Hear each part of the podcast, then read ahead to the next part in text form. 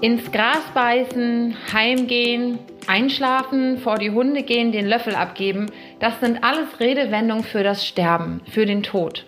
Und darum geht es heute. In unserem Podcast 331, drei Frauen, drei Religionen, ein Thema. Initiiert vom House of One. Wir sprechen heute über den Tod, genauer um Beerdigungen. Und zwar aus interreligiöser Perspektive. Wie finden Beerdigungen im Judentum, Islam und Christentum statt? Welche Abläufe, Rituale gibt es am Grab, bei Trauerfeiern? Diesen Fragen nähern wir uns heute. Und ich sitze hier heute nicht alleine. Ich bin Maike, ich bin evangelische Christin und Vikarin, also in der Ausbildung zur Pfarrerin. Und digital neben mir sitzen die anderen beiden ModeratorInnen, Rebecca und Kybra. Hallo, ihr beiden, stellt euch doch noch mal kurz vor. Hallo, ich bin Kybra, islamische Theologin und ja, ich freue mich auf diese Folge und versuche auch einen Einblick in die islamische Bestattung zu geben. Hi, ich bin Rebecca, ich bin Studentin der Judaistik und ich werde einen kleinen Einblick in die jüdischen Beerdigungstraditionen geben. Und ich freue mich schon sehr, mit euch heute zu sprechen. Ich bin richtig gespannt. Ich habe nämlich ziemlich viele Fragen und hoffe, dass wir irgendwie zu Antworten kommen und uns gut zusammen austauschen können. Aber bevor es losgeht, ein kleines Warm-up. Rebecca und Kybra, ihr habt einen Buchstaben für mich mitgebracht und zu diesem Buchstaben soll ich drei Dinge aus dem Christentum nennen. Welcher ist das? Kybra und ich haben uns überlegt, heute hast du das E das E, oh, oh, oh je. Ähm, e wie Ewigkeit. Das passt ja auch zu unserem Thema. Mhm. E wie Ewigkeitssonntag. Ist das gedoppelt? Der ist ja Ende November. Ähm, e wie Eschatologie. E wie Entschlafen. Mhm. Oh Gott. Ja, das waren ja schon Passt drei. doch perfekt. Danke. Puh. Gerade so. Ehe ist gar nicht so einfach. Lasst uns loslegen. Ich fange mal ganz einfach mit der Frage an. Rebecca und Kybra, wart ihr schon einmal auf einer Beerdigung? Wart ihr schon mal dabei? Was ist euch da aufgefallen und wie habt ihr das erlebt? Ich persönlich war schon auf einigen Beerdigungen. Ich weiß, kann dir gar nicht sagen, auf wie vielen. Ähm, primär auf jüdischen oder nicht ähm, konfessionellen Beerdigungen. Und ich glaube, ich war auf zwei christlichen, aber noch nie auf einer muslimischen Beerdigung. Ähm, und ich weiß nicht, wie man das wahrnimmt, kommt für mich drauf an, wer da gerade verstorben ist. Mhm. Ganz ehrlich. Genau. Und wie sieht es bei dir aus, Kybra? Ähm, ich war tatsächlich auch nicht so oft in einer Beerdigung. Ähm, zumal wahrscheinlich, weil die muslimischen Personen sich auch meistens in ihren Heimatsländern äh, beerdigen lassen. Ähm, dann findet manchmal ähm, das Gebet für den Verstorbenen hier ähm, statt, aber die Leiche wird quasi dann äh, in, äh, zum Beispiel in die Türkei transportiert und ähm, und meine Familie, ähm, also Verwandten und so, die, sind, die leben alle in der Türkei. Deswegen hatte ich bisher noch ähm, nicht die Erfahrung gemacht. Allerdings äh, vor zwei Jahren, da ist ein ähm, ja ein Bekannter von mir ähm, gestorben und ähm, genau das war dann quasi die erste Beerdigung, bei der ich ähm, auch realisiert habe, dass ich bei einer Beerdigung bin und ähm, genau gesehen habe und äh, miterleben durfte. Das war von der muslimischen Seite und 2016 war es, glaube ich, nee, noch früher zwölf. Ähm, ist eine Kommilitonin von mir ähm, gestorben und da war ich auf einer christlichen Beerdigung. Maike, wie schaut es bei dir aus?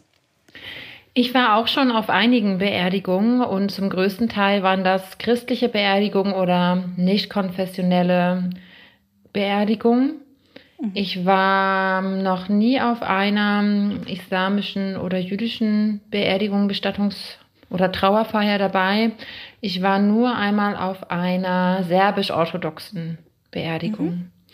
Und auch ich habe ganz unterschiedliche Erfahrungen gemacht. Also ich habe ganz ähm, tröstliche, hoffnungsspendende und irgendwie vielleicht auch bestärkende, in Anführungsstrichen, gute Beerdigungen erlebt. Damit meine ich Beerdigungsfeiern, bei denen man ganz bewusst irgendwie Abschied nehmen konnte. Und ich habe aber auch Beerdigungen erlebt, die mich irgendwie ein bisschen verstört haben, weil ich dachte, nee, so war der Mensch gar nicht. Oder oh Gott, das passt doch gar nicht. Oder ich weiß nicht, wo es Elemente oder Momente gegeben hat, die mich irgendwie aus dem Konzept gebracht haben, die mich vielleicht wütend gemacht haben.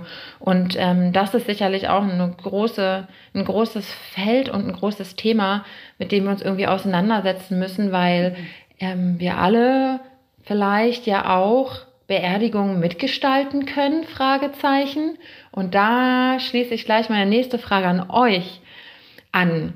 Wie läuft denn so eine jüdische Bestattungsfeier ab? Ist Bestattung überhaupt das richtige Wort, Rebecca? Ja, also prinzipiell ist Bestattung das richtige Wort. Ähm, ich schilder jetzt eine, eine orthodoxe halachische Beerdigung. Es gibt auch Beerdigungen, die anders ablaufen, je nachdem, welcher Denomination man angehört. Aber ganz klassisch ist es halt schon, dass es sobald also der rituelle Part beginnt, sobald der Tod eingetroffen ist. Und eigentlich schon bevor die Person stirbt, versammeln sich alle Leute und es werden gewisse Gebete gesprochen, wenn das möglich ist. Also, und wenn die Person gestorben ist, dann werden zuerst die Augen geschlossen und dann wird das Gesicht mit einem weißen Tuch bedeckt. Und man stellt eine Kerze ähm, auf, den, auf Kopfhöhe auf und die soll so ein bisschen an die Seele erinnern. Und die Vorstellung ist so ein bisschen, dass die Seele sich momentan im Raum befindet. Also die Seele ist aus dem Körper ähm, aufgestiegen, vielleicht könnte man sagen. Und dann würden die versammelten Familienmitglieder weiter beten. Und dann werden die Fenster geöffnet, um eben diese Seele zu entlassen, sozusagen, oder ihr die Möglichkeit geben, hinauszukommen. Und dann gibt es etwas, wo die, wo man alle, alles Wasser, was irgendwie gesammelt ist, würde man ausschütten. Und das ist auch so ein bisschen die Idee, dass man damit irgendwie die Seele begleitet. Und dann gibt es noch sowas wie, ähm, dass man die vorhandenen Spiegel bedeckt. Und dass die Vorstellung ist irgendwie, dass man dort die, dass man im Spiegel irgendwie zwei Tote sehen könnte. Also den Leichnam und das Spiegelbild des Leichnams. Und deswegen verhängt man die alle. Und dann gibt es etwas, das heißt ähm, Chevra Kadisha. Also Chevre oder Chevra ist eine Gemeinschaft und Kadisha ist eine heilige Gemeinschaft. Und das sind ähm, eine Gruppe von Leuten, die sich darum kümmert, dass der Leichnam ähm, vom Bett auf den Boden gehoben wird und dass er nach bestimmten Vorstellungen gereinigt wird. Mhm. Und diese, Vorst also dieser Reinigungsprozess heißt Tahara. Genau. Und dann gibt es noch so, nach der Reinigung wird dem toten, der toten Person so eine weiße Kleidung gehüllt. Und das soll halt Reinheit und Heiligkeit ähm, zeigen. Und dann, je nachdem, ob die Person einen Gebetsmantel getragen hat, also bei Orthodoxen wären es nur die Männer, aber es gibt, oder es gibt auch moderne orthodoxe Frauen, die Gebetsmantel tragen. Und dann wird dieser Gebetsmantel der Person angelegt. Genau. Und dann, wenn wir uns sozusagen zur Bestattungszeremonie jetzt bewegen, also jetzt wären wir auf dem, auf dem Friedhof und idealerweise passiert dies innerhalb 24 Stunden auch. Ja, Maike? Wollen wir da einen kleinen Cut machen? Weil ich finde es eigentlich ganz spannend, erstmal zu gucken, welche Rituale gibt es, bevor die Bestattungsfeier stattfindet. Damit hast du ja gerade ganz ausführlich angefangen und vielleicht würde ich dann noch mal meine Frage ein bisschen ändern, ähm, wie ihr jetzt gerade auch mitbekommt, denn Viele Rituale beginnen schon vor der Bestattungsfeier und wie Rebecca das gerade hervorgehoben hat, eben auch schon bevor der Tod eintritt. Gehen wir von dem Fall aus, dass es vielleicht ein Mensch im Hospiz oder ein Mensch im Krankenhaus und man weiß, ähm, das werden die letzten Stunden sein oder vielleicht die letzten Tage. Und dann würde ich Kybra fragen, Kennst du Bestattungs, ähm, ja, ähm, im Sterben, kurz vor dem Sterben? Gibt es das auch im Islam? Ja, ähm, und zwar wird bei uns eigentlich sehr viel rezitiert aus dem Koran, wie immer eigentlich. Und ähm, genau, wenn man ähm, das Gefühl hat, okay, das sind jetzt die letzten Stunden, ähm, dann ist es auch ja traditionell so, dass man quasi entweder im Haus sich befindet, ähm, wo, wo die Person quasi liegt. Man, man kann auch, äh, eine Person kann laut rezitieren, man möchte aber auch nicht ähm, allzu sehr ähm, laut sein, damit das irgendwie die Person nicht noch mehr kränkt oder äh, sich stören lässt, weil ähm, genau nach der islamischen Auffassung ist es so, dass ähm, es kommt immer darauf an, wie, wie die Person quasi, ähm, wie die Seele den Körper verlässt. Und das ist ja ein Prozess, das ist, äh, passiert quasi nicht äh, mit einem Fingerschnipsen. Das ist eben ein Prozess und man sagt, je nach ähm, ja auch guten Taten verlässt die Seele den Körper auf einer ähm, schmerzvollen oder eben auf einer äh, weniger schmerzvollen Art und Weise. Und dieses Rezitieren soll eben die Person ähm, daran erinnern, ähm, sich nochmal, ja, diesen Glaubensbekenntnis auch nochmal auszusprechen, damit eben beim äh, letzten Atemzug oder sein letzter Wort, ähm, ihr letzter Wort quasi nochmal so ein Glaubensbekenntnis war und ähm, die Person nochmal, bevor es, äh, bevor er oder sie gestorben ist, nochmal bekundet, ja, ich glaube an den einzig wahren Gott. Ähm, man man ähm, rezitiert deswegen auch öfters neben der Person, La ilaha illallah, es gibt keine Gott Gottheit außer Gott, dass die Person quasi sich daran erinnern soll. Ähm, was eben, wovon abgeraten wird, ist, dass man irgendwie die Person dazu aufruft, ähm, dass er das jetzt irgendwie nachsprechen soll oder so, weil wir wissen nicht, was äh, in dem Moment bei der Person in sich geht und wie, wie, welche Gefühlswelt die Person hat. Deswegen eher in einem ruhigen Ton, eher so im Hintergrund, unauffällig, sage ich jetzt mal, dass man da rezitiert und einfach, dass die Person weiß, okay, da ist jemand bei mir und ähm, Genau, wenn die Person dann tatsächlich gestorben ist, dann ähm, äh, hat, deckt man die Person quasi zu, ähm, auch, äh, auch, auch äh, sein oder ihr Gesicht quasi. Ähm, und genau, dann geht's zur Waschung, aber da mache ich jetzt meinen Cut. Auch ähm, in der christlichen Tradition, in christlichen Ritualen, auch die setzen schon ein im Sterben und tatsächlich machen viele Pfarrpersonen und viele Gemeinden die Erfahrung, dass Sterbende, christliche Sterbende immer weniger auf ihre Pfarrpersonen zurückgreifen in diesen Momenten. Also wir haben uns gerade in den letzten Tagen, äh, meine Kolleginnen und ich, viel damit beschäftigt und festgestellt, wir wurden eigentlich noch nie dazu offiziell gefragt oder angefragt oder ins Krankenhaus gerufen. Es gibt es immer noch, aber sehr selten. Und dann sind unsere Rituale, dass ähm, es eine Art äh, Salbung gibt, also mit Salböl, ähm, dass Gebete gesprochen werden, eine Kerze wird angezündet und es wird gesungen. Da sind die Abläufe auch ein bisschen flexibel. Es gibt vielleicht noch mal einen Psalm, den man gemeinsam spricht. Ähm, einer, der, den der Person auch wichtig war, ähm, gemeinschaftliches Gebet, auch mit der Familie, ein Segen für die sterbende Person, ein Segen für die Familie nochmal. Und dann würde es auch die Möglichkeit oder gibt es auch das Ritual der Aussegnung, wenn die Person verstorben ist, dass man dann von den Angehörigen als Pfarrerin gerufen wird und dann würde man die ähm, tote Person im Krankenhaus, Hospiz oder bei ihr zu Hause ähm, aussegnen. Das heißt, ihr einen Segen geben für ihre letzte Reise, so in Anführungsstrichen. Und auch nochmal ein Segen für die Familie, für die Trauer, für die Zeit. Und das sind eigentlich ganz wichtige Punkte, denke ich, auch für die eigene Trauerarbeit, dieses ganz bewusste Loslassen und sich verabschieden können. Ich glaube, dass unsere Rituale ähm, im Christentum sowie auch im Judentum und Islam wahnsinnig wichtige Säulen sind für die Trauerarbeit, um das Ganze auch ja greifbar ähm, und körperlich zu erfahren und ähm, ja, ich denke so ein bisschen daran, wenn eine Person ganz plötzlich verstirbt, dann ist das eine ganz schwere Leistung für den Kopf. Irgendwie, das kann ich ja gar nicht verstehen. Der oder die war ja gerade noch da. Aber wenn es die Möglichkeit dieser Abschiedsrituale gibt, schon im Sterben, würde ich immer versuchen dazu zu ermutigen, sie, ja, die vielleicht auch in Anspruch zu nehmen oder auszuprobieren. Vielleicht auch, wenn man gar nicht so ähm, in seiner Religion gerade verankert ist. Warum auch immer, aus verschiedensten Gründen. Kommen wir doch zum Friedhof. Ich würde mal ganz profan am Anfang fragen, gibt es bei euch Erdbestattung und Feuerbestattung oder gibt es nur die Erdbestattung? Wie sieht das in euren Religionen aus? Ich kann vielleicht mal anfangen. Ähm, und zwar gehe ich jetzt mal ähm, einen Schritt zurück und ähm, oder ich beantworte die Frage direkt. Es gibt bei uns nur Erdbestattung und zwar ähm, wir stützen uns auf die Tradition von den Söhnen von Adam und Eva. Kain und Abel sind wahrscheinlich Namen, die auch im christlichen oder jüdischen Kontext auch ähm, vorhanden sind, weiß ich nicht. Das müsst ihr mir nochmal sagen. Kain und Abel. Und ich weiß jetzt nicht, ob die Geschichte jetzt ähm, auch in, im ersten und äh, im ersten Testament und äh, auch so ist. Ähm, genau, nachdem eben kein Abel umbringt, ähm, weiß er nicht, was er mit dieser Leiche ähm, anfangen soll. Dann sieht er quasi ein Vogel. Ähm, das sind zwei Vögel. Einer von denen ist tot und ähm, dann äh, ja.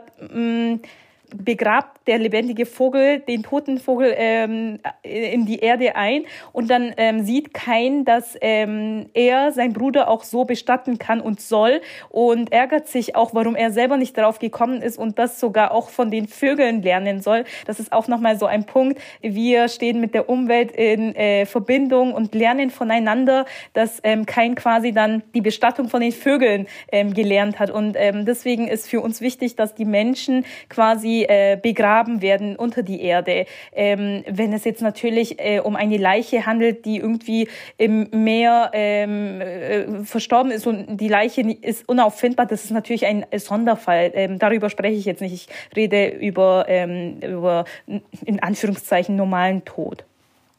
Rebecca, wie ist es bei euch? Gibt es bei euch Feuerbestattung und Erdbestattung oder wie sieht es da aus? Also halachisch, also religiös betrachtet, ist nur die Erdbestattung erlaubt, weil wir die Vorstellung von dem, der Auferstehung am jüngsten, am Tag des jüngsten Gerichts haben auch. Und das ist nur möglich in der religiösen Vorstellung, wenn der Leichnam unversehrt bestattet wird. Ähm, es gibt aber in Deutschland auf jeden Fall oder gab in Deutschland ab so der Weimarer Republik durchaus äh, Feuerbestattung ähm, und im Friedhof Weiß, also am Friedhof Weißensee in Berlin kann man das auch noch gut sehen. Da ist eine Urnenhalle, ähm, aber weil das so pietätslos, als, also religiös gesehen als so pietätslos verstanden wurde, hm, habe ich gehört, dass früher dann für die Angehörigen die, die Urne wurde in den Holzsarg gelegt, damit niemand diese Urne sieht und erst später wurde die Urne woanders hingepackt. Genau, also aber religiös gesehen gibt es nicht die Möglichkeit nach einer, ja. einer Feuerbestattung. Im Christentum ist es so, ähm, aus, vor allem auf, aus evangelischer Perspektive betrachtet ist beides möglich, Urnenbestattung und ähm, auch die Sargbestattung. Und die Urnenbestattung macht den Großteil aller Bestattungen aus, mit denen wir als Pfarrerin, ich als werdende Pfarrerin zu tun haben werde. Und ich finde es sehr interessant, schon alleine der Aspekt, wie sich mein, ähm, ja, wie unterschiedlich es ist, ob man dort eine Urne stehen hat oder einen Sarg, weil am Sarg ist ja auch die Größe des Körpers erkennbar und, und der Mensch ähm, irgendwie hm, vielleicht noch näher. Und die der Mensch verschwindet so in der Urne. Ich weiß nicht, ob man meine Gedanken nachvollziehen kann, mhm. aber mhm. plötzlich ist er so klein und ähm, so weit weg vom menschlichen Körper. Und für mich persönlich ähm, bin ich der ja ganz nah bei der Erdbestattung aus ganz ähnlichen Vorstellungen, die auch ihr genannt habt. Ähm, die gibt es auch, die ist auch immer noch im Christentum verbreitet. Kommen wir aber mal zum Friedhof. Ähm, ich fange mal mit so einer kleinen rechtlichen Frage an. Ist es überhaupt möglich, sich als muslimische oder jüdische Person auf einem Friedhof in Deutschland bestatten zu lassen? Gibt es da irgendwie Besonderheiten oder Gesetze, Regelungen, die es erschweren? Wenn ja, welche sind das? Ja, also es gibt ähm, drei Probleme. Zwei sind nicht so schlimm wie das eine. Äh, bei uns gilt ewige Leichenruhe. Das heißt, diese Vorstellung, also und ich muss auch ehrlich sagen, ich finde das sehr befremdlich, dass ähm, Grabstellen im Christentum öfters belegt werden oder doppelt belegt werden, ist eine Zumutung für jemand religiös-jüdischen. Ähm, das heißt, man muss irgendwie halt in der Lage sein, ein großes Stück Land zu kaufen, was man immer erweitern kann. Deswegen der Friedhof, den ich vorhin genannt habe, der in Weißensee, der hat noch ein paar Möglichkeiten, sich auszubreiten, aber gar nicht so viel. Und es gibt aber auch noch, auch aufgrund der Mauer, einen anderen Friedhof in Berlin. ähm, der in einem Wald liegt und die Gemeinde hat alles Land drumherum auch wirklich gekauft, damit die Möglichkeit gegeben ist, das zu bestatten, weil, wie gesagt, diese Doppelbelegung nicht möglich ist. Dann ähm, in der idealen Vorstellung, in der halachischen Vorstellung, würde die Leiche innerhalb von 24 Stunden beerdigt werden. Das ist zum Beispiel auch das Bestattungsgesetz in Israel. Deutsche ähm, Bestattungsgesetze ermöglichen aber erst die Bestattung nach ähm, 48 Stunden. Genau. Und, also es wäre auch übrigens, nur damit nicht Leute irgendwie auf die falschen Gedanken kommen, wenn jemand unnatürlichen Tod stirbt, ist auch im Judentum die Möglichkeit gegeben, dass die Leiche obduziert wird. Also das ist nochmal dann ein separates Ding, aber jetzt so nat natürlicher Tod. Mhm. Und dann hat Deutschland eine Sargpflicht, ähm, was eigentlich nicht dem jüdischen Ritus entspricht, sondern man würde eigentlich die Person einfach in einem Leichentuch bestatten. Ähm, das geht aber nicht und deswegen werden sehr simple Holzsärge dann genommen. Aber auch, also auch ein bisschen aus der Vorstellung her, ähm, dass alle Tote vor, also alle Menschen sind im Tod und vor Gott gleich. Und deswegen wird darauf geachtet, dass diese Särge dann sehr simpel sind. Aber prinzipiell sind eigentlich Särge nicht vorgesehen in der jüdischen Tradition. Aber es ist trotzdem möglich, in Deutschland unter diesem Rahmen sich jüdisch-halachisch bestatten zu lassen. Mhm. Es sind nur ein paar, ein bisschen erschwerend sozusagen. Mhm. Und bei dir, Kybra? Ja, bei uns gibt es auch Herausforderungen. Deswegen war, ist eigentlich der Haupt, einer der Hauptgründe, weshalb sich muslimische Personen in ihr Heimatländer begraben lassen, ähm, weil eben äh, sie wissen, okay, da ist es unkomplizierter und zum anderen gibt es auch andere Faktoren, weil sie sagen, äh, die Familie ist äh, ähm, zum Beispiel in der Türkei und äh, da ist es dann ähm, ja leichter für die ähm, am Grab besucht äh, am Grab die Person zu besuchen. Ähm, ja, welche Herausforderungen? Und zwar, auch wir haben im Islam eigentlich ähm, ja die die Regel, ohne einen Sarg begraben zu werden. Also äh, bei uns werden ähm, gestorbene Personen in Leichentücher gewickelt ebenfalls. Und ähm, genau, dann ist eben die Idee, dass ähm, die Person im Leichentuch quasi begraben wird. Drüber kommen so ähm, ja kleine, klein geschnittene Holz. Ähm, ja, Holzpaletten, die, damit, damit die Erde nicht direkt äh, die Leiche drückt. Und ähm, genau, das ist zum Beispiel eine Herausforderung. Aber das könnte im schlimmsten Falle ähm, eigentlich auch, also manche Gelehrten sagen, es ist auch okay, wenn, wenn das gesetzlich so verankert ist, ähm, dass man mit einem Sarg begraben werden soll, dann geht, würde das auch in Ordnung gehen. Begründen manche. Ähm, da gibt's immer so, man kann so sagen und so sagen Antworten. Und ähm, ja, dadurch, dass wir eben keinen Papst haben, ist es auch äh, nicht einheitlich. Ähm, da muss man nochmal abwägen, was sagt die Mehrheit und was möchte die Mehrheit oder was möchte die Person für sich. Aber was auch, ähm, was sehr entscheidend ist, ist auch die Ausrichtung. Bei uns ist es wichtig, dass die Person quasi äh, mit dem Gesicht auf der rechten Seite liegend äh, zur Gebetsrichtung, zu Kabe, äh, zu Mekka ausgerichtet ist. Und ähm, das ist natürlich, äh, Deutschland passt sehr, ähm, sehr viel auf die Ordnung auf und äh, die, die MuslimInnen ähm, möchten dann quasi äh, aus der Reihe tanzen und äh, sich in die Richtung von Kabe äh, begraben lassen das ähm, ist äh, anscheinend eine Herausforderung, aber es gibt quasi muslimische Friedhöfe, aber nicht so oft eben das ist halt eben tatsächlich ähm, sehr schade. Äh, in Bayern zum Beispiel her herrscht, ähm, glaube ich, Sargpflicht und zwar ein bisschen ähm, mehr äh, oder intoleranter als in manch anderen Religi äh, Regionen. Und da ist es dann schwierig, dann äh, kenne ich so, ich in Ulm, also Baden-Württemberg, ähm, gibt es dann quasi einen muslimischen Friedhof und das sind halt immer punktuelle Städte. Dann ist die Frage nochmal für die ähm, Angehörigen, macht es Sinn, dass wenn meine Eltern in Bayern leben und äh, quasi die, die Angehörige liegt dann irgendwo in Norddeutschland oder irgendwie woanders, ob das jetzt tatsächlich Sinn macht oder ob, das ist natürlich wieder äh, zu klären. Aber ja, eigentlich äh, sind die größten Herausforderungen ähm, eben Sargpflicht und die Ausrichtung.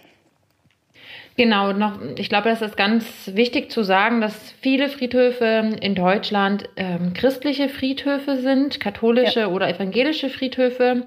Und ähm, es gibt natürlich auch kommunale Friedhöfe, die dann vom Bezirk oder von der Kommune betrieben werden, aber die sind häufig dann auch noch ja, beeinflusst, ähm, gefärbt von der christlichen Tradition. Und mhm. ich glaube, da ist es ganz wichtig, dass es ähm, mehr Möglichkeiten gibt für Musliminnen, für Jüdinnen, für Menschen anderer Religionen und Kulturkreise, ähm, ihre Angehörigen auch zu beerdigen und zu begraben. Ja, weil es da einfach noch echt viele Hürden gibt.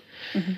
Was ich noch sagen wollte, ich finde es auch total schade, ähm, wir, wir sagen, äh, Jüdinnen, Musliminnen gehören genauso in die Gesellschaft wie Christinnen auch aber wenn ich quasi in der Stadt bin, einen Friedhof besuche, ich bin, ich, ich weiß gar nicht, wo es äh, jüdische Friedhöfe gibt. Ich meine, die Menschen gehören auch äh, zu Deutschland, genauso wie Musliminnen auch und auch andere Religionsangehörige, da, dass man quasi an die Friedhöfen nicht stößt oder wenn ich mal in einem normalen, okay, ja, Rebecca, ich lasse dir mal ein Wort. Ja.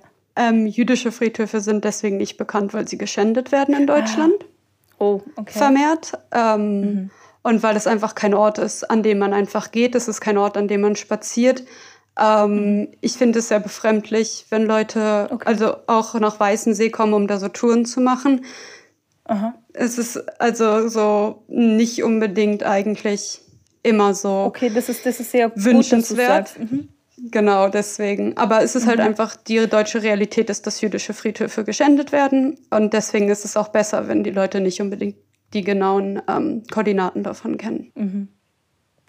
Nee, das, das verstehe ich natürlich voll und ganz. Mein, äh, mein Gedanke war, dann, damit ich mich nur auf die muslimische Seite, ich, ich möchte auch auf den Gräbern ähm, sehen, dass da auch tatsächlich muslimische Personen gelebt haben, dass da, dass da einfach die mhm. Spuren auch noch da sind, zu sehen sind und man, man nicht tut, als ob ähm, ja muslimische Personen erst vor zwei Jahren irgendwie in Deutschland äh, eingetanzt wären. Das, so ist es ja nicht. Ich, ähm, es gibt ja auch ähm, Gräber, da steht auch 1800 oder äh, keine Ahnung, noch älter vielleicht. Und das ist für mich zum Beispiel auch wichtig, dass ich das sehe. Ähm, dass die äh, Mehrheitsgesellschaft das einfach auch mitbekommt, dass die Gesellschaft schon immer ähm, von anderen Religionen besetzt war. Auf jeden Fall, da gebe ich dir auch recht. Wie ist der Umgang mit Friedhöfen an sich? Rebecca, du hast gerade anklingen lassen, es ist eigentlich kein Ort, auf dem man so spazieren geht. Meinst du damit ganz genau auch, dass es weniger ein Ort ist, auf, zu dem man regelmäßig fährt oder ähm, nur mit dem Hintergrund, man besucht ein Grab? Besucht man Grabstätten eigentlich noch nach der Grablegung? Ja, auf jeden Fall. Man besucht sie am Todestag, am hebräischen Datum aber meist. Also Manche Leute gehen auch noch einmal am, am weltlichen Datum hin sozusagen, aber es ist eigentlich schon, das Ding ist, der Tod äh, rituell hat einen gewissen Unreinheitsstatus im Judentum. Das heißt, es gibt auch gewisse, mhm. also gewisse Leute, die Leichen überhaupt gar nicht anfassen dürfen. Also zum Beispiel alle Leute, die der, die den Leviten angehören, also den Priestern, auch heutzutage noch, ähm, dürfen nicht irgendwie in die Nähe von diesen Toten kommen. Und ähm, der Friedhof ist halt einfach ein Ort, an dem man zu der Beerdigung geht und um die Person zu besuchen. Aber es ist nicht wie halt zum Beispiel ich das auf christlichen Friedhofen beobachte, dass die Leute da spazieren gehen und irgendwie ein bisschen flanieren. Ähm, der Umgang ist einfach, also ich würde einfach das sagen, dass es einfach respektvoll ist, aber zum Beispiel mhm. ähm, gibt es auch so Sachen, dass zum Beispiel der Friedhof am Schabbat eigentlich zu ist. Ähm, wenn ich, aber ich meine, wir kommen vielleicht da nochmal drauf zu sprechen, wenn wir die Beerdigung schildern, aber wenn ich von mhm. einem Friedhof weggehe, reinige ich mich auch rituell. Ich reinige meine Hände, um den Tod und die mhm. Unreinheit von meinen Händen abzuwaschen. Gleichzeitig, wenn ich, also ich bedecke meinen Kopf auch, aber vor allen Dingen in der Orthodoxie wären es nur Männer. Männer würden ihren Kopf bedecken, wenn sie auf den Friedhof kommen. Und man, also man geht halt an dieser Jahrzeit, diesem Todestag, geht man hin, zündet eine Kerze an oft und ähm, spricht das Kaddisch, dieses Trauergebet. Und wir legen auch noch so Steine. Also es ist schon üblich, den mhm. Toten zu besuchen. Es ist nur nicht üblich, so über den Friedhof zu flanieren. Ja, ich finde das eine interessante Perspektive und die hängt wahrscheinlich dann auch mit den ähm, jeweiligen theologischen Überlegungen zusammen. Ich möchte noch eine Beobachtung mit euch teilen und zwar ähm, sind noch vor ja zwei, dreihundert Jahren die Friedhöfe in im Zentrum der Dörfer und Städte gewesen. Also ähm, es gab die Kirche als Dorfkern und drumherum war der Friedhof und wenn beerdigt wurde, hat es das ganze Dorf mitbekommen und es gab einen Trauerzug durch das ganze Dorf ähm, und man landete dann in der Mitte und äh, alle haben gesehen, wenn eine Person gestorben ist. Und ich finde diese gesellschaftliche Entwicklung sehr interessant ja, sich die auch ins Bewusstsein zu holen, dass der Tod ähm, so stückweise verdrängt wurde. Aus unterschiedlichsten Gründen sind die Friedhöfe dann an die Ränder der Dörfer gewandert. Irgendwann dann hingen sie auch gar nicht mehr richtig mit den Dörfern zusammen, genauso wie die Krankenhäuser. Also gestorben wird nicht mehr in der Mitte des Lebens, sondern dort, wo der Tod für viele nicht mehr mitzubekommen ist. Und ähm, ich weiß gar nicht, ob diese Entwicklung so gut ist. Und ich finde das, was ihr beide gerade geschildert habt, die Rituale am Sterbebett, unglaublich eindrucksvoll und ähm, kann da nur noch mal einstimmen, dass ich glaube, dass das wahnsinnig wichtig ist, Menschen in dieser Phase auch begleiten zu können und sie nicht alleine zu lassen ähm, in den Sterbezimmern, im Krankenhaus, im Hospiz. Und jetzt schließe ich so ein bisschen den Bogen, den ich am Anfang so groß aufgemacht habe und wo ich euch ähm, oder uns gestoppt habe, kommen wir doch zum Thema Trauerfeier beziehungsweise zum Grab, zur Niederlassung, zur Beerdigung. Wie sieht das im Judentum aus? Wie sieht das im Islam aus? Rebecca, magst du anfangen? Also wir befinden uns die, auf dem Friedhof, nicht? Ähm, der wird auf Hebräisch auch Beit Olam, also das ewige Haus genannt, oder Beit HaChaim, was sehr interessant ist, weil Chaim ist das Leben, also ist das Haus des Lebens.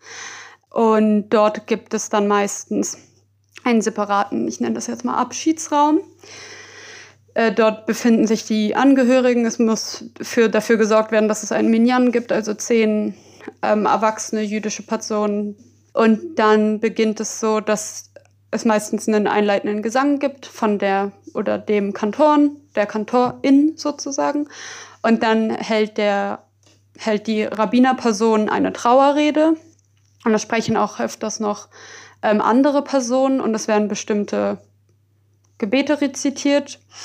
Mhm, ganz wichtig ist dieses, diesen Nachruf, da gibt es so einen ganz großen Fokus darauf, nur das Gute im Leben zu nennen der Person. Also einen Fokus einfach nur auf die guten Taten, auf das Positive der verstorbenen Person. Dann verlässt die Trauergemeinde äh, die Trauerhalle oder den Abschiedsraum.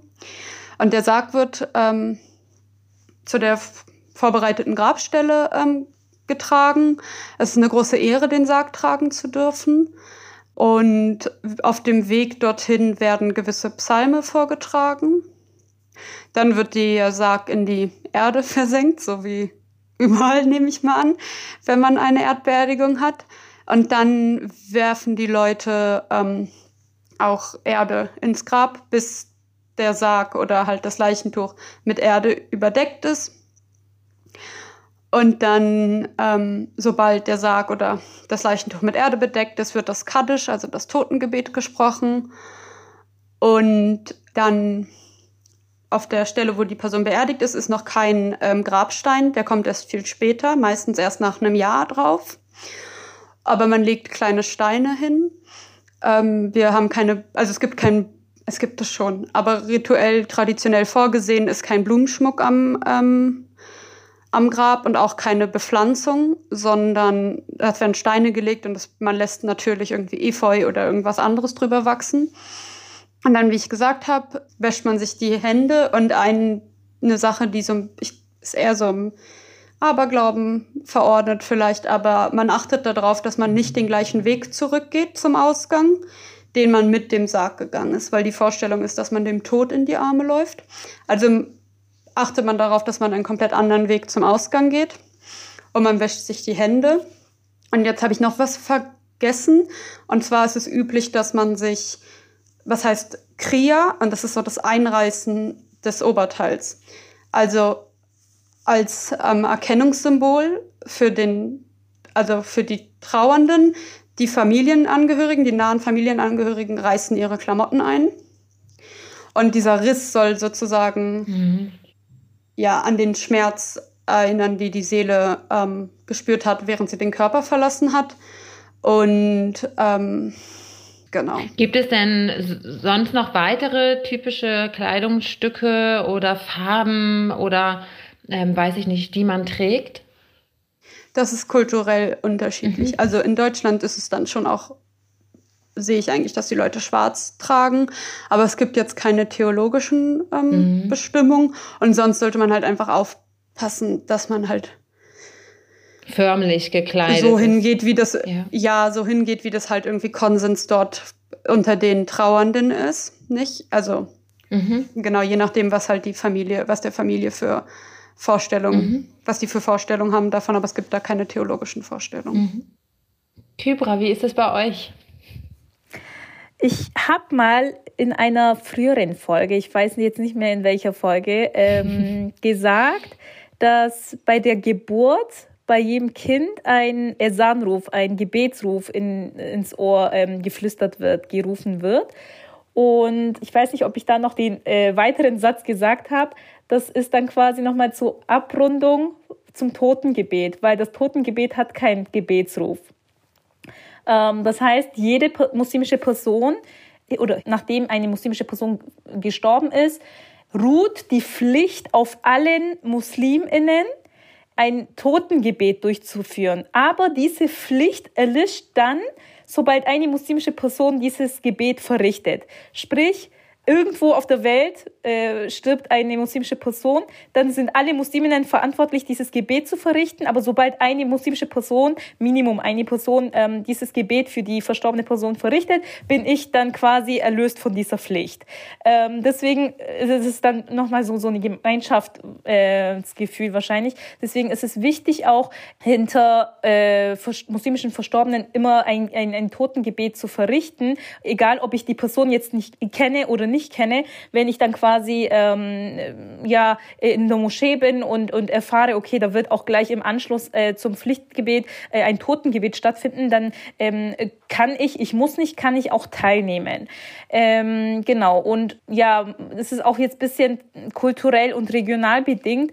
Ähm, es ist üblich, dass Männer eher am Totengebet teilnehmen, aber Theologisch ähm, gibt es da jetzt ähm, meiner, meines Wissens nach keine Regelung, dass Frauen nicht teilnehmen dürften. In der Türkei war es bisher so, dass das äh, nicht so gut gesehen worden ist, aber wie gesagt, das ist, glaube ich, eher kulturell. Und ähm, irgendwann haben sie es eingesehen, dass auch Frauen äh, da teilnehmen wollen, weil ich meine, das sind auch Familienangehörige. Natürlich möchte man dann auch noch diese letzte, in Anführungszeichen, Pflichten eben nachgehen, für diese Person was Gutes machen.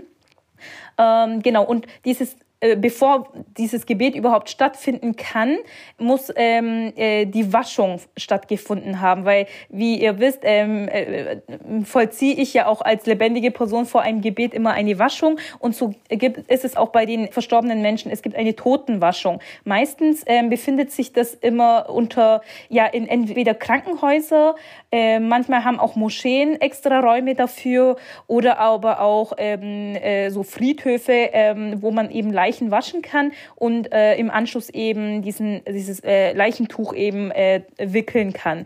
Und dann kommt eben die Leiche in einen Sarg, wird äh, zu einem Tisch getragen äh, und dann äh, meistens in einem Vorhof äh, vor, vor der Moschee oder äh, am, am Friedhof, nicht direkt am Grab, sondern am Friedhof irgendwo und dann wird eben das Gebet verrichtet und danach ähm, wird eben dieser Sarg zum Grab getragen. Und, und wie ähm, Rebecca das auch gesagt hat, bei uns ist es auch so, dass man quasi ähm, teilnehmen möchte und es da, da, da tut man quasi für sich was Gutes und für die Person was Gutes, dass, dass man da einfach mitgeht und auch äh, bisschen mitgetragen hat. Deswegen, wenn man so Videos anschaut, sieht man auch öfters, dass die tragenden Personen sich auch ändern, weil ähm, Maximum zehn Personen können es wahrscheinlich tragen, weil dieser Sarg nicht so groß ist. Da möchten mehrere Leute teilhaben und deswegen wechseln sie sich äh, meistens.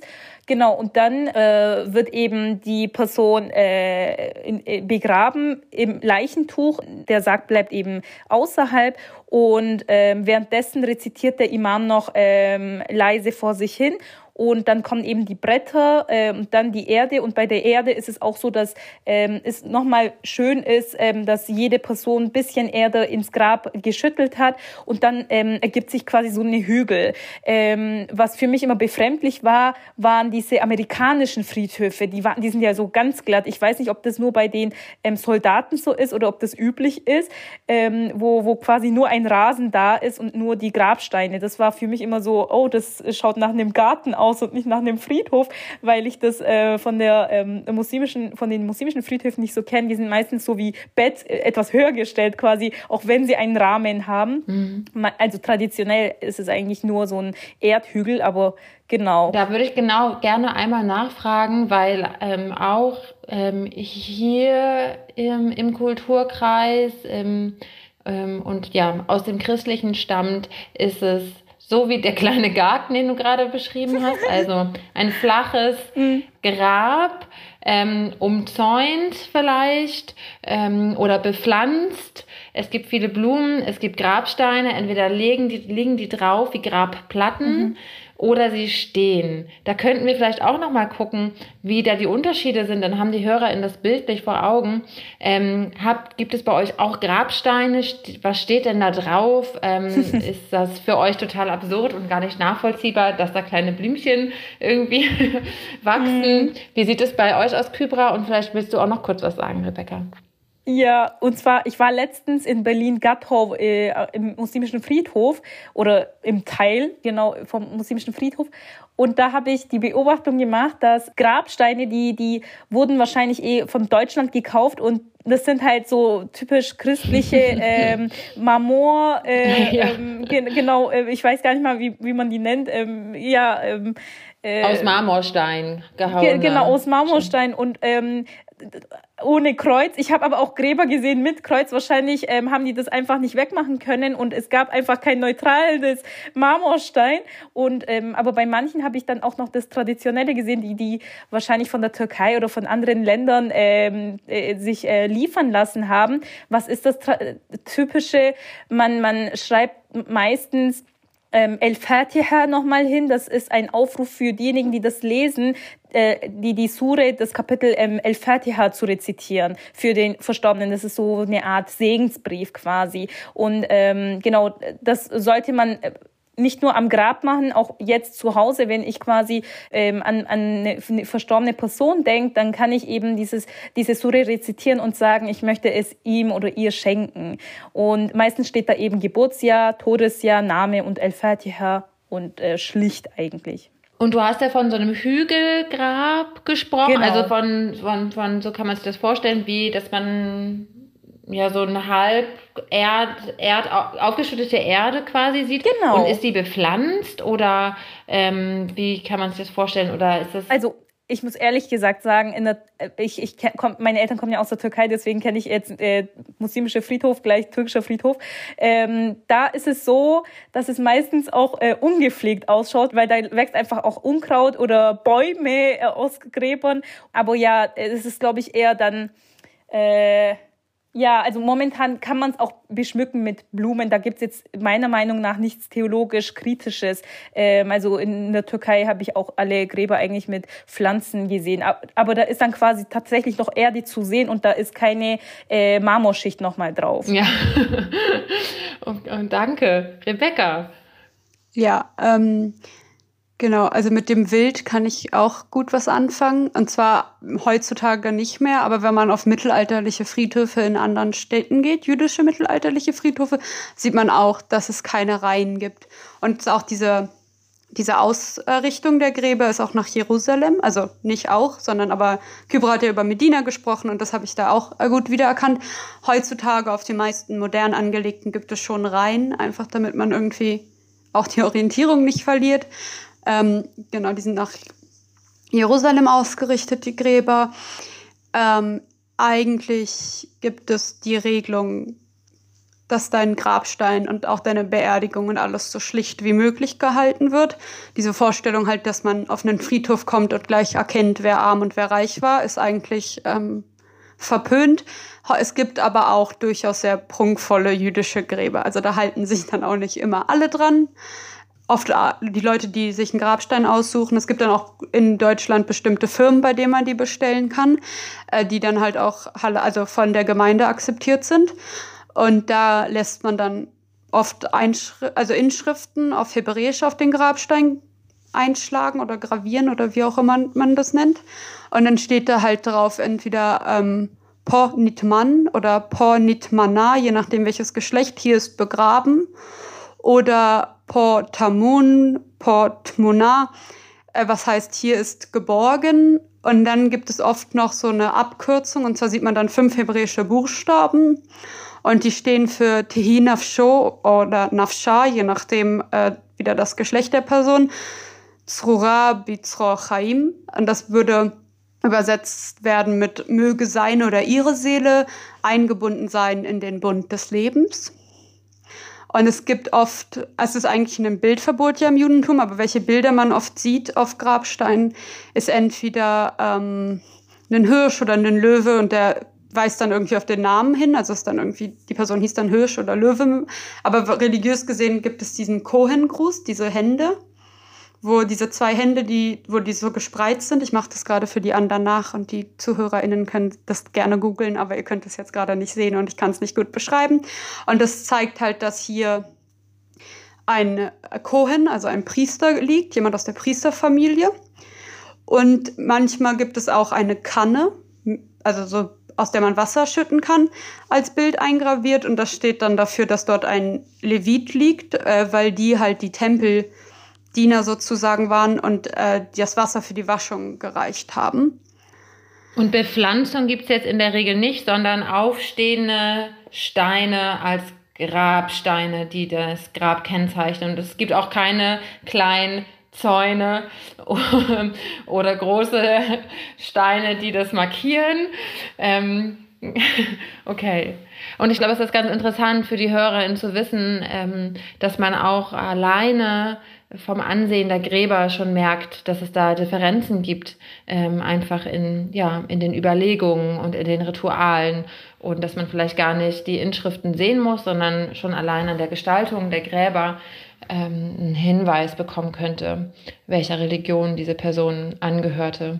Und ähm, man muss auch den Hint weitergehen, wenn Menschen in Deutschland keiner Konfession oder Religion mehr angehören oder nicht angehören, orientieren sich Bestattungsinstitute und auch die Trauerfeiern irgendwie immer noch zum größten Teil an dem Christlichen. Das heißt, auch weltliche, atheistische Gräber sehen aus wie christliche. Nur, dass dann da kein Kreuz drauf ist. Oder da liegt ein Engel drauf.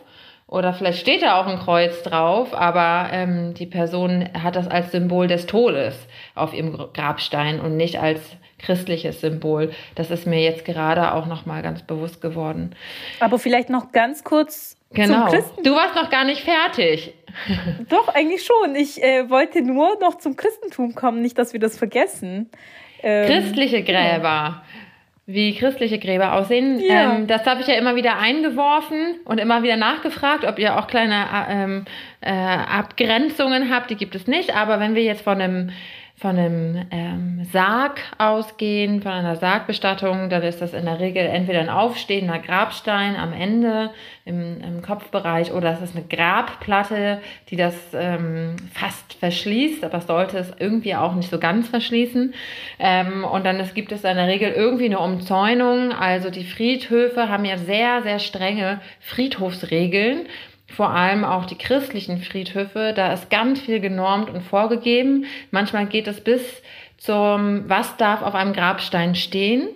Ähm, dann es geht über zur Bepflanzung, was darf überhaupt bepflanzt werden und so weiter. Ich glaube, das ist auch ein Punkt, ähm, den man ruhig kritisch anfragen darf, weil somit Gräber ja absolut normiert werden und es ähm, ja allen Menschen, die eben nicht christlich sind, auch unmöglich gemacht wird, darauf bestattet zu werden. Aber Maike, das ist doch was Deutsches und nicht was Christliches, oder? Genau, und dann werde ich. Diese Normisierung ist. Genau, oder? und da muss ich ähm, immer für die evangelische Kirche sprechen für die evangelische Kirche in Deutschland. Dass, ähm, wenn ich jetzt hier christlich sage, und das haben wir alle drei ja schon immer wieder auch in, den, in unseren einzelnen Folgen wiederholt, also wenn ich ähm, christlich sage, dann spreche ich aus meiner evangelischen Perspektive, ähm, ja, aus der ja, evangelischen Perspektive in Deutschland.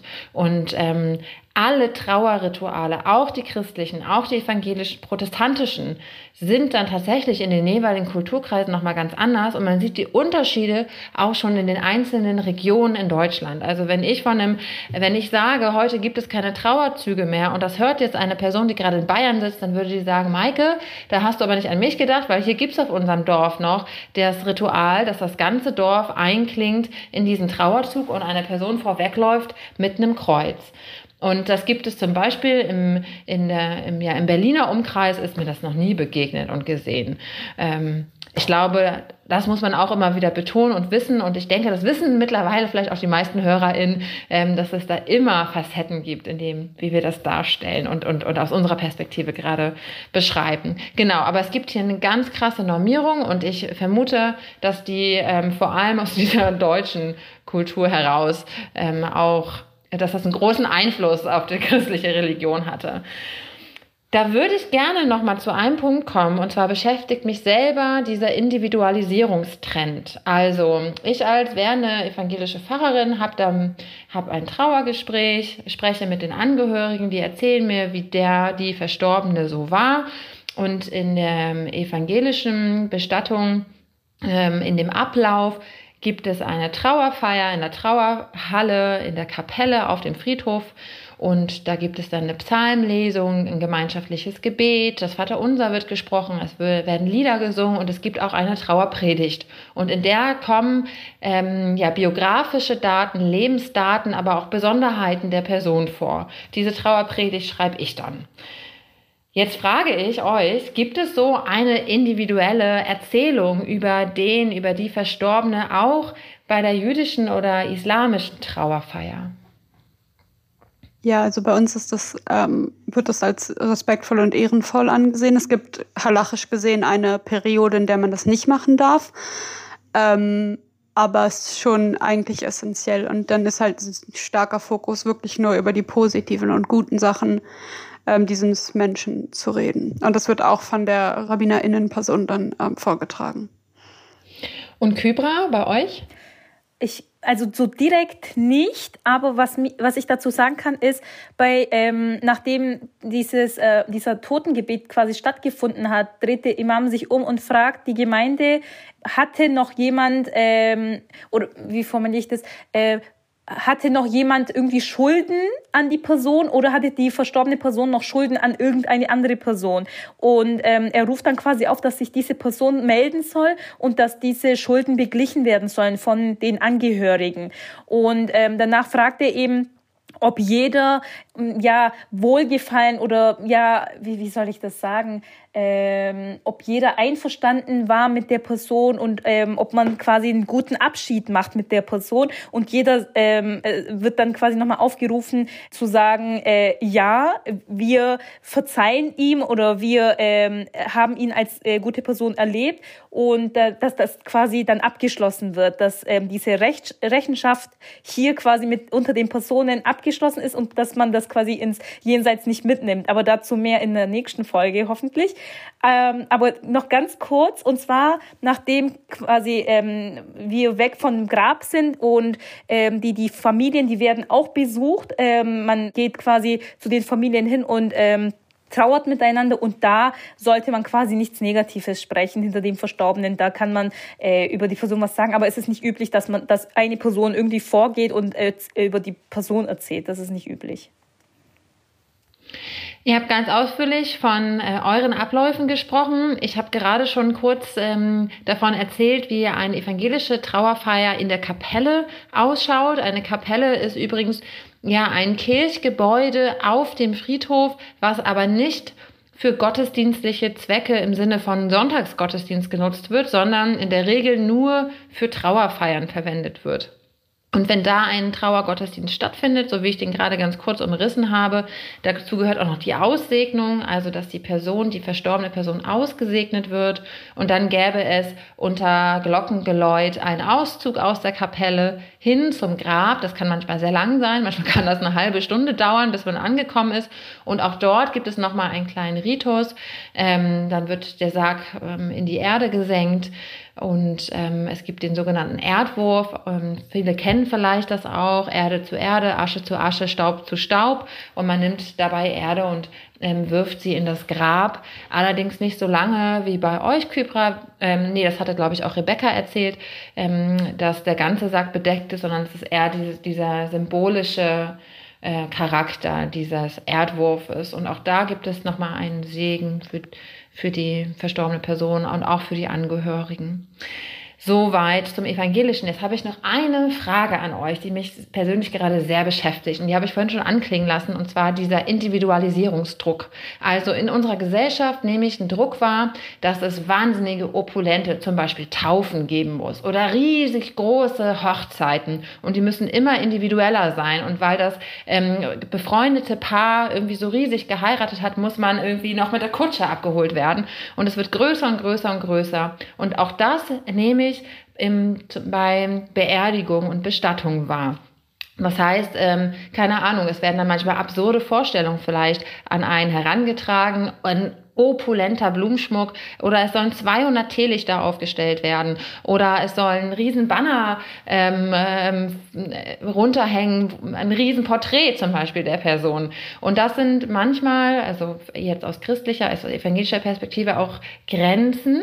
Ähm, natürlich soll auch die Person vorkommen, aber es ist auch ein Ritual für die Angehörigen, ein religiöses Ritual, das jetzt nicht zu sehr vom Ritual weggekommen werden soll, dass das eine ja fast die Person verheiligt wird ähm, oder ja wir diese Fahrbahn unserer erprobten Rituale und Abläufe verlassen. Und es gibt eben im Zuge dessen viele weltliche BestatterInnen, die ähm, ja weltliche, ja nicht religiöse Bestattungen anbieten und sagen, bei uns ist alles möglich. Und es gibt auch Friedhöfe, die sagen, bei uns ist alles möglich. Man kann die Gräber gestalten, wie man will und machen, was man will. Ist das auch möglich im Judentum, im Islam? keine Ahnung, zu sagen, ich will mit einer Kutsche, mein, mein, mein Leichnam soll mit einer Kutsche abgeholt werden, es soll ein Riesenporträt geben oder ich weiß nicht, ich möchte im Garten ähm, begraben werden oder möchte, ähm, es gibt ja auch die Vorstellung, dass Urnen, also dass der Leichnam verbrannt werden soll und man will die Urne irgendwie auf das, auf das Kaminsims stellen, was in Deutschland übrigens rechtlich verboten ist, aber es gibt solche abgefahrenen Wünsche. Oder aus der Asche soll ein Diamant werden und man kann sich diesen Diamanten dann als Kette umhängen. Ist in Deutschland auch verboten, aber diese Wünsche gibt es. Absurde irgendwie Individualisierungswünsche und auch ein Individualisierungsdruck. Wie ist das bei euch? Nehmt ihr das auch wahr? Ist das, wäre das überhaupt möglich? Um, ähm, damit eine Beerdigung halachisch ist, wäre das nicht möglich. Also allein schon diese, obwohl ich das mit dem Diamanten sehr fancy finde, muss ich gestehen. Irgendwas spricht das in mich an. Das ist vielleicht auch ein bisschen skurril, aber gut. Ähm, dadurch, dass ich ja nur die Erdbestattung habe, geht das ja gar nicht. Und auch die Vorstellung, irgendwie Bilder auf dem Friedhof aufzustellen, es wirkt eher absurd auf mich, obwohl ich jetzt nicht hundertprozentig sicher bin, ob irgendwas Halachisches dagegen spricht. Aber wir haben ja halt diese halachische Regelung für eine schlichte Beerdigung. Aber es gibt natürlich auch Leute, die dem Judentum angehören mhm. und die jetzt einfach nicht so viel mit Halacha anfangen können und da bestimmt irgendwelche individualisierten Wünsche äußern. Ähm, es muss halt aber natürlich auch irgendwie mit dem Friedhof abgesprochen werden und da gibt der Friedhof einfach gar nicht so viel her. Mhm. Also ehrlich gesagt kenne ich das auch gar nicht. Ich, hab, ich wurde damit auch gar nicht konfrontiert oder so. Aber wichtig ist, wie gesagt, Totenwaschung, Leichentuch, gegebenenfalls ohne Sarg und ähm, Ausrichtung zur Kerbe. Ähm, das, die Faktoren sind wichtig. Und wenn noch jemand einen Schnickschnack dazu haben möchte, also nicht dazu, sondern da drüber, weil was gar nicht geht, ist unter die Erde zwischen den Leichentuch noch eine Socke reinzupacken oder Geld. Das geht zum Beispiel gar nicht. Ähm, das das wäre ein Tabu. Ähm, aber was über dem Grab quasi kommt, das, da, da gibt es, glaube ich, keine theologischen Eingrenzungen. Schlicht ist gut, aber wenn jemand was anderes wünscht, dann denke ich jetzt nicht, dass jemand herkommt und sagt, ey, das geht gar nicht. Danke dafür. Ganz interessante Perspektiven. Ich sehe das nämlich durchaus diesen ja weltlichen ähm, diesen weltlichen Trend hin zur Individualisierung auch bei Bestattungen sehr kritisch an, weil am Ende dann doch Rituale aus den Religionen übernommen werden und anders gedeutet werden. Und dazu eben dieser ja hohe ähm, wirtschaftliche, kapitalistische Faktor kommt. Und das fand ich bei dir, Rebecca, gerade ganz interessant, dass du gesagt hast, es soll so schlicht wie möglich sein. Man soll nicht erkennen, war die Person arm oder reich. Mhm. Ich sage das mal so krass, denn das passiert dann nämlich bei den Gräbern. Mhm. Beerdigungen, Bestattungen sind wahnsinnig teuer. Mhm. Ähm, je mehr man haben will irgendwie oder einem wichtig ist, desto teurer wird es. Und ich glaube, dass es ganz gut und wichtig ist, und damit würde ich einfach mal abschließen, ihr, liebe HörerInnen, befasst euch, ich will euch gerne ermutigen, mit eurem eigenen Sterben, mit eurem eigenen Tod. Und wenn euch das Thema interessiert, ihr könnt einfach zu eurer ja, religiösen Person des Vertrauens gehen, ob es eine, ein Imam ist, eine Rabbinerin oder eine Fahrperson. Die können euch da auf jeden Fall weiterhelfen. Ihr könnt uns auch eine E-Mail schreiben, wenn ihr noch Fragen habt. Oder ihr geht zu einem Beerdigungs- oder Bestattungsinstitut und lasst euch da einfach mal informieren, denn auch die können euch, glaube ich, gut Auskunft geben. Vielen Dank, dass ihr zugehört habt. Irgendwie habe ich jetzt schon wieder mehr Fragen als am Anfang. Aber ich glaube, das macht unseren, unsere Gespräche auch immer so wertvoll. Vielen Dank. Das war schön mit euch zu sprechen. Tschüss. Ciao.